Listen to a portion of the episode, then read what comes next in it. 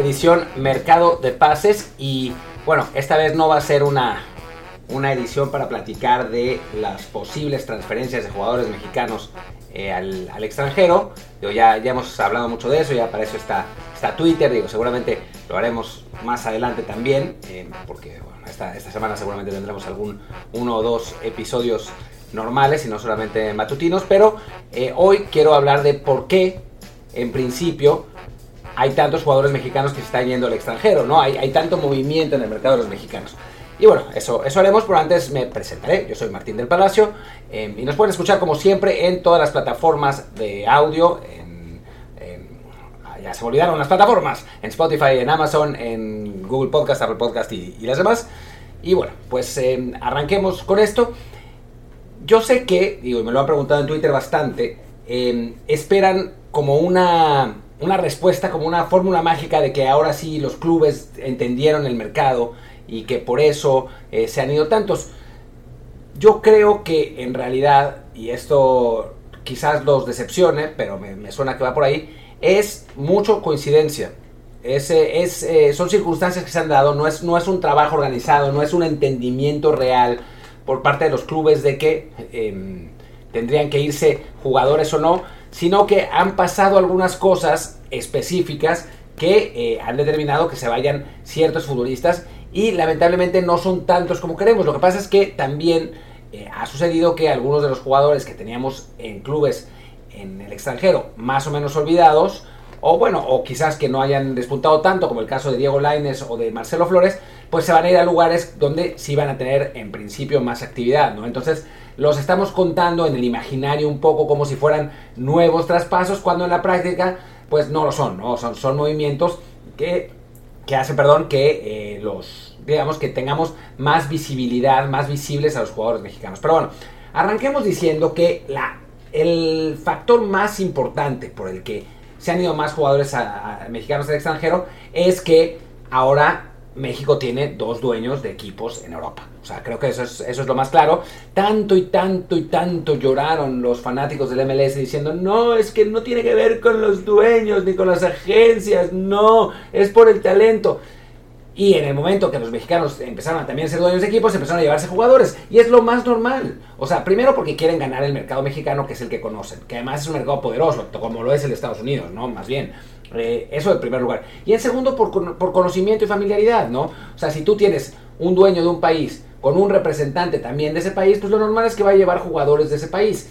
Y eso es lo que ha sucedido en el caso de el Oviedo y el Sporting de Gijón, ¿no? O sea, el Oviedo se lleva a dos jugadores, digo, a un jugador mexicano eh, que está de, la Liga MX, a Alonso Aceves, y a un jugador mexicano que estaba en Inglaterra, con, un con un representante mexicano, ¿no? Entonces, ya de entrada, pues eso hace más fácil la situación. Y en el caso del Sporting de Lisboa, es un, del Sporting Gijón, perdón, es un jugador mexicano, eh, sí, solamente uno, pero los tres refuerzos que tiene el equipo vienen esencialmente del fútbol mexicano. O sea, viene eh, tanto Izquierdos, que estaba en Boca Juniors, pero estuvo mucho tiempo en México y que es propiedad además de, de Grupo Orlegui, como Otero, son jugadores que pasaron por el fútbol mexicano y los conoce la gente que maneja esos clubes es la realidad y es la infraestructura de la que tanto hemos hablado. Y en eh, esa infraestructura provoca que el, que el, jugador mexicano o los jugadores de la Liga MX tengan mayor facilidad en, salir. Si le sumamos también a que eh, las agencias de representantes, nosotros conocemos bien tanto a la, agencia que lleva Santi Jiménez como a la agencia que lleva Marcelo Flores, pues las agencias de representantes están intentando llevarse jugadores a Europa porque entienden de la necesidad, pues eso facilita las cosas también. El traspaso de Santi Jiménez se tardó un mes de negociaciones entre el Feyenoord y el, y el Cruz Azul. Por ahí me decían en Twitter también, pero es que cuando salen esas transferencias, eh, uno eh, suceden de un día para otro. No, hombre, si esto realmente fue un mes y durante un año estuvieron negociando eh, los, la, gente de, de Santi con clubes europeos para podérselo llevar. O sea, es un trabajo de largo alcance que tiene que ver con la intención de las, de las agencias, ¿no? Cuando empieza a haber agencias que están interesadas en llevarse jugadores a Europa, más allá de, en hacer el dinero fácil que, bueno, que se puede hacer en la Liga MX, entonces pues sí cambia la situación. Y es lo que pasa también en Estados Unidos y en la MLS, ¿no? O sea, son esos representantes, son, es Wasserman, es la, la, otra, y ya no me acuerdo cómo se llama, ICM, que, que bueno, son las agencias más grandes del mundo, tienen a todos los jugadores estadounidenses y tienen muchos intereses en clubes europeos. Entonces lo más normal es llevarse a esos jugadores. Y lo ideal, digamos, en el, caso de México sería que hubiera una, una promotora gigante, como sucedió en el caso eh, de Uruguay durante muchos años con Paco Casal y Enzo Francesco, y que se llevaron un montón de uruguayos en el peor momento posible de Uruguay, cuando no calificaban un mundial ni de rebote. Eh, la Juventus tenía uruguayos, era absurdo, ¿no? Pero era por eh, el poder y la influencia que tenían las agencias, la, agencia de Paco Casal y de, Francescoli en Italia. Bueno, si tuviéramos unas agencias de representación así, pues también se podría. Por lo pronto, pues lo que nos hemos encontrado es unos cuantos representantes que sí están intentando hacer su chamba con eso, ¿no? Y entonces, pues por ahí es, eh, pues crece la posibilidad. Y sí, también ha habido interés de clubes europeos por jugadores mexicanos que no son tan conocidos, ¿no? El caso del Pogo, el Pogo Alcántar, que también estuvieron, o sea, la, su, su, agencia de representación estuvo peleando porque se fuera durante más de seis meses, ¿no? O sea, Alcántar estuvo a punto de irse en la ventana de transferencias anterior y no se pudo concretar, finalmente sí se hace en, esta y, se puede ir. En el caso de Santi Jiménez, pues lo que ya habíamos hablado, el Feyenoord es un club en Holanda, hay muy buena reputación de, de, los jugadores mexicanos que suelen triunfar en el fútbol holandés. La verdad es que cada jugador mexicano que hay un equipo grande en Holanda triunfa, esa es la realidad, desde Moreno hasta Massa, pasando por Chucky, eh, yendo a Tecatito Corona, que ni siquiera el club era tan grande, em, eh, se me, olvidan más. O los únicos que no triunfaron así muchísimo fueron Antuna, que fue a un club chico, y, y, Del Olmo, que fue hace muchísimo tiempo el Vitesse, ¿no? Pero en general, si vas a un club grande en Holanda siendo mexicano, pues te va bien. Y entonces, Edson, obviamente, ¿no? Entonces, pues la, la, la, contratación de Santiago pues, es un poco un valor seguro para los clubes holandeses. Y por eso también el Ajax está interesado en Jorge Sánchez, porque la experiencia que han tenido esos clubes con mexicanos es muy positiva. ¿No? O sea, por alguna razón, el futbolista mexicano se.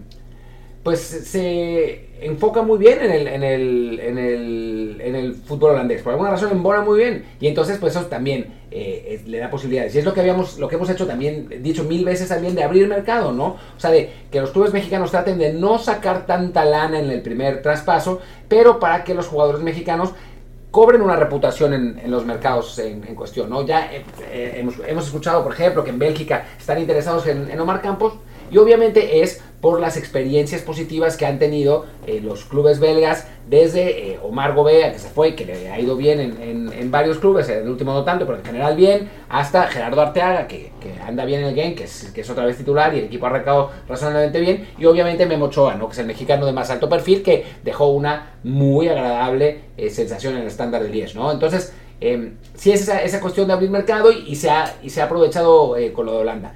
No creo, lamentablemente, que haya como un convencimiento de los clubes mexicanos de, oh, sí, vamos a bajar los precios, oh, sí, es momento de exportar porque la MLS nos está eh, ganando el mandado. ¿no? Me parece que ha sido coincidente. Ojalá que esas, esas coincidencias, digamos, se transformen en resultados. O sea, que veamos a, un Marcelo haciéndolo bien o bien, o a Cebes, que parece haber arrancado muy bien ahí, que Jordan Carrillo se adapte en, Sporting, que a Laines le vaya bien en Braga, que, bueno, que Santi Jiménez haga muchos goles en Holanda, si se va Jorge Sánchez, que le vaya, que le vaya bien, si alguien más se va, aunque yo dudo que ya, ya se vaya alguien más eh, allá de, de, Alan Montes, eh, pero creo que sería muy importante que esta camada de jugadores muy jóvenes, la verdad, eh, se vayan a, a, tener buenos rendimientos y con eso pues se va a seguir abriendo la puerta, ¿no? O sea, lo ideal, por ejemplo, en el caso de, de los que se van a, Oviedo y Sporting, es que sus equipos o asciendan o que a ellos les vaya también individualmente, que empiece a haber interés de primera división, que el Oviedo venda a los jugadores o que el Sporting venda a Carrillo y que con ese dinero puedan llevarse a otros mexicanos, ¿no? Y que, y que funcione el, el sistema. Depende de nuestros jugadores, dar el ancho, jugar bien. Digo, no, no a todos les va a ir bien, eh, obviamente, no a todos les va a ir mal también. Eh, vamos, vamos a ver qué pasa. Pero en principio, si a ellos les va bien, entonces el fútbol mexicano tendrá una ventana más amplia de exportación porque sí hay una pequeña infraestructura mejor. Pero no soñemos con que cada año va a haber miles de traspasos mexicanos al extranjero porque las circunstancias del fútbol mexicano habituales, las que ya conocemos, salarios altísimos, clubes que piden un chorro de lana, jugadores que a veces no se quieren ir, eh, pues siguen, siguen estando, ¿no? Pero bueno, pues ojalá, eh, que, ojalá que se, que se cierre alguno de los traspasos que todavía están sonando, el de Omar Campos, el de Jorge Sánchez, César Montes, pues igual quizás mejor que no se cierre, pero, pero bueno, ahí está, eh, Alan Montes, o sea que, que, alguno de los, de los futbolistas mexicanos jóvenes que se pueden ir, que se vaya, pues ojalá que eso suceda y que tengamos buenos resultados. Por lo pronto los dejo. Yo soy Martín del Palacio, mi Twitter es arroba martín de ELP, el del podcast es desde el bar POD. Muchas gracias y nos vemos yo creo que mañana, eh, no sé si con matutino o con episodio, pero ahí estaremos. Chao, chao.